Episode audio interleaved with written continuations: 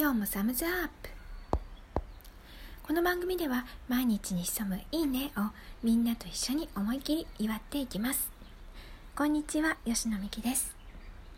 さて前回田舎に住んで意外だったことをファッションという切り口からお届けしました。一言でまとめてしまうならファッションがいかに都市のものかを実感したということを具体的にお伝えしました。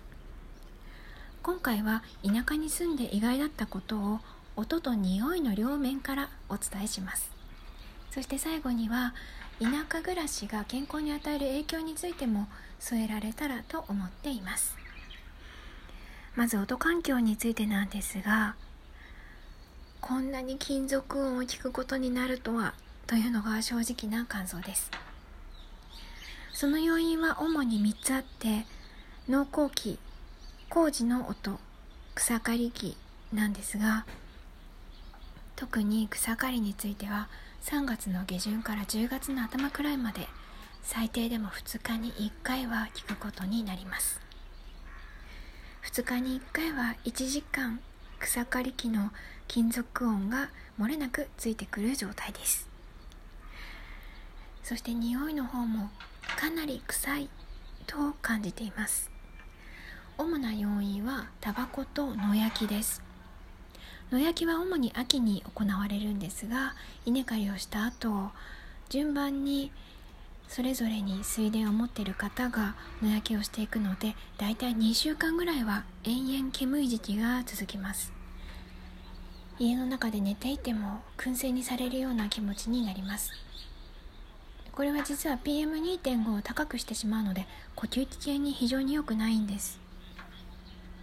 タバコの方は東京など大都市に比べるとかなり多いという印象です。意外と田舎の方がストレスがたまるという指摘もあるのでまあそのせいなのかもしれません。そして健康に与える影響というところを見ると今日は音と匂いという両面からまあ、田舎のネガティブな話をしたのでもうすっかり田舎なんて嫌だという気持ちに皆さん聞いててなったかもしれないんですが